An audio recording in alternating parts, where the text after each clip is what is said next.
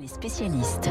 Les spécialistes avec Asma Mala, bonjour. Bonjour. Vous êtes enseignante à Sciences Po, spécialiste de la géopolitique du numérique. On parle ce matin d'un cumulard, patron de Tesla, patron de SpaceX, patron de plusieurs grosses, voire très grosses startups et patron d'une petite boîte qui valait 44 milliards de dollars, Twitter.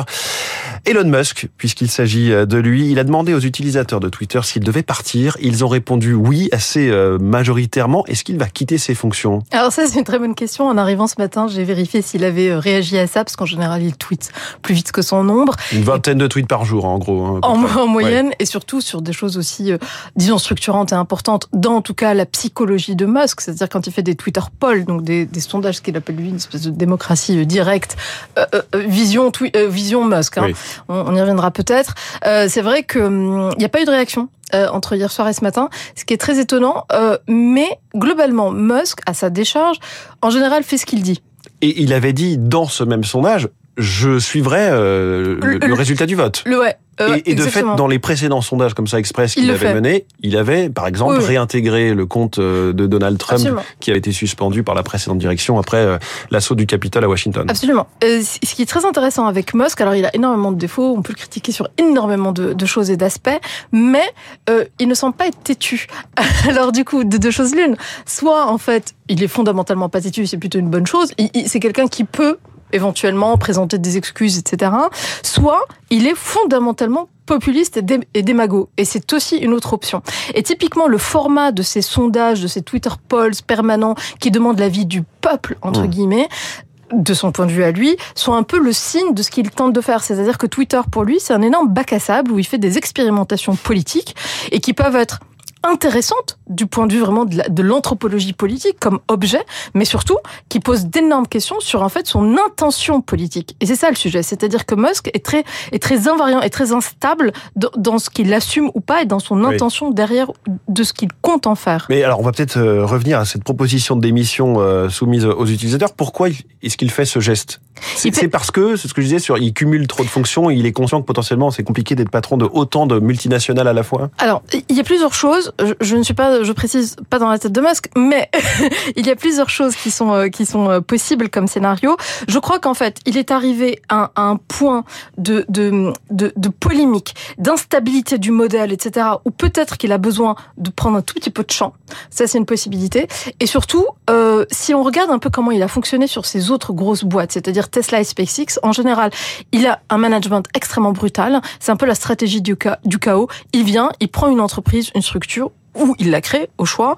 Euh, il installe une certaine culture du travail acharné. euh, Télétravail interdit, euh, c'est bien, c'est pas plus mal de dormir sous son bureau s'il y en a beaucoup de travail à faire. Mais il y a une idéologie derrière. Euh, euh, derrière cette histoire du travail, c'est pas simplement une éthique du travail, c'est aussi euh, un combat idéologique qui commence à pointer dans la Silicon Valley, dans une partie de l'élite technologique, et c'est en ça que Musk, en réalité, est très intéressant. C'est pas Musk pour Musk, Oui. c'est le système qu'il cache derrière. C'est ce qu'ils appellent eux le anti-woke capital, c'est-à-dire qu'ils partent du principe que une partie euh, des grandes marques, une partie de la Silicon Valley est passée complètement gauchiste, notamment sur les questions de mœurs, que ça participe à la déchéance réellement Oui, des États-Unis. Interdit le débat? En tout cas, ils sont dans ce combat culturel de dire, bah en fait, on va remettre, on va resserrer la vis parce que sinon les États-Unis s'écroulent, en gros. Et derrière Musk, il y a aussi Peter Thiel qui finance énormément aujourd'hui le post-Trumpisme d'une Mais certaine est-ce façon. qu'il y aurait un candidat pour prendre la, la succession de, j'allais dire de Trump, De, de Musk. de Musk à la tête. Voilà, peut-on avoir, peut-on être assez fou finalement pour être sous les ordres euh, de d'Elon Musk et en même temps à la tête d'un réseau qui suscite autant de passion? Oui. Oui, pourquoi? Parce que c'est ce que je, je, je- j'expliquais tout à l'heure, c'est-à-dire qu'en fait, quand on voit comment, par exemple, SpaceX fonctionne, et c'est une boîte qui fonctionne pour l'instant très très bien, Oui. il a mis quelqu'un à sa tête, une femme qui, euh, qui, qui, qui travaille extrêmement bien avec Musk et qui Mm. a aussi une vision, elle, Donc mais il beaucoup pourrait y plus avoir un patron, une patronne Oui. opérationnelle Oui. qui, qui obéit à la vision euh, d'Elon Musk, mais qui euh, fait les, Le- les affaires courantes. le en tout seul cas, problème. effectue ce qu'il y a à faire, quoi. Le seul- il y a deux problèmes en fait, euh, et on va aller vraiment dans le fond du sujet. Euh, le premier problème, c'est que on ne commodise pas la liberté d'expression comme on crée des voitures électriques ou des lanceurs de fusées. C'est qu'il n'y a pas du tout la même industrie entre Twitter et. Ce n'est pas une industrie, Tesla, la oui. liberté d'expression. La démocratie n'est pas une industrie. Et c'est là où, en fait, Musk se casse les dents. Il y a un, écart terrible entre sa théorie qui peut être bonne entre son idée initiale, qui n'était pas forcément dans le fond fondamentalement mauvaise, mais que d'une part il a instrumentalisé politisé quand il appelle au vote républicain la veille des midterms et surtout qui ne peut pas dont il n'a pas trouvé la clé et en fait la clé personne ne l'a trouvé mmh. ni les États ni les régulateurs parce qu'on a contraint le sujet de la des réseaux sociaux et de la liberté d'expression sur internet à la question de la modération et je pense qu'on s'est un peu trompé de débat mmh. et l'autre et dernier sujet c'est que Musk a un exercice du pouvoir qui est extrêmement centralisé, extrêmement personnalisé, extrêmement solitaire aussi. Oui, sa propre personne a l'air quand même d'être très importante à ses yeux, mais aussi euh, la façon dont elle est traitée sur Twitter, puisqu'on a vu des comptes, euh, donc des, oui, des comptes de certains journalistes qui suivaient l'activité euh, d'Elon Musk être suspendus quelques jours, puis rétablis. Et puis, on a vu aussi ce qui s'est passé ce week-end où Elon Musk a fait passer de nouvelles règles d'utilisation de Twitter qui interdisent d'écrire sur le réseau social Twitter les noms des autres grands réseaux sociaux. Par exemple, évidemment, WhatsApp, Facebook, Messenger, Instagram, TikTok. Oui. Alors, sur, très concrètement... Sur Ça, c'est quand même très inquiétant.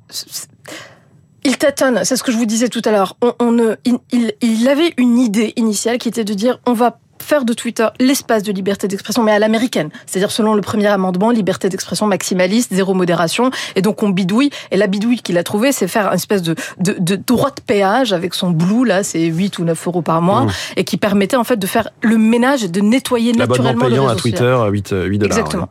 Le problème, c'est que c'est un peu ce que je vous disais, c'est qu'il se, il se, il se, il se confronte à la réalité technologique, technique de la plateforme, et ensuite à la réalité philosophique du sujet, qui est que on, personne aujourd'hui n'a craqué le problème, n'a trouvé la solution au problème. Liberté d'expression, démocratie sur des réseaux sociaux, on n'a pas trouvé cette solution. la solution euh, technologique. D'un point de vue pragmatique. Et, et solution humaine aussi, puisque euh, 7500 salariés de Twitter cet été, certains sont partis quand il est arrivé, d'autres ont été licenciés, la moitié, puis d'autres encore ont été encouragés à partir. Est-ce que Twitter peut encore se remettre quelque part sur les rails? Ça, c'est une très bonne question. Euh, là, il est en train de chercher des financements. Tesla par ricochet, a perdu 60%. Les actions Tesla ont perdu. Euh, il a vendu beaucoup d'actions Tesla pour acheter Twitter. Et par ailleurs, là récemment, il y a mmh. hier et avant-hier, vraiment, les, le, le, cours de l'action Tesla est en train de chuter parce que les actionnaires s'inquiètent de ce côté très erratique qu'il qu'il qu'il installe chez Twitter. Et donc, euh, la question du modèle, ou pas tellement du modèle économique, de, mais de la survie, disons, financière du réseau social, est un, une, une, vraie question et qui oui. pose finalement le dilemme pour pour pour Musk bientôt va-t-il rester pour le pouvoir ou va-t-il trouver des solutions pour euh, rentabiliser très très vite ou, ou essayer de trouver une solution financière Énormément de questions euh, passionnantes qu'on a pu euh, effleurer avec vous ce matin. Merci beaucoup. Asma Mala, enseignante à Sciences Po, à Polytechnique aussi. À Polytechnique à Polytechnique aussi, c'est bien de le dire. Voilà, et à Columbia aux États-Unis, ça c'est toujours classe de, de, le signaler comme ça au détour d'une phrase. Spécialiste de la géopolitique du numérique. Merci beaucoup d'avoir été dans les spécialistes ce matin. 7h48. Merci. Dans quelques instants, un petit peu de douceur de piano et une vie hors du commun.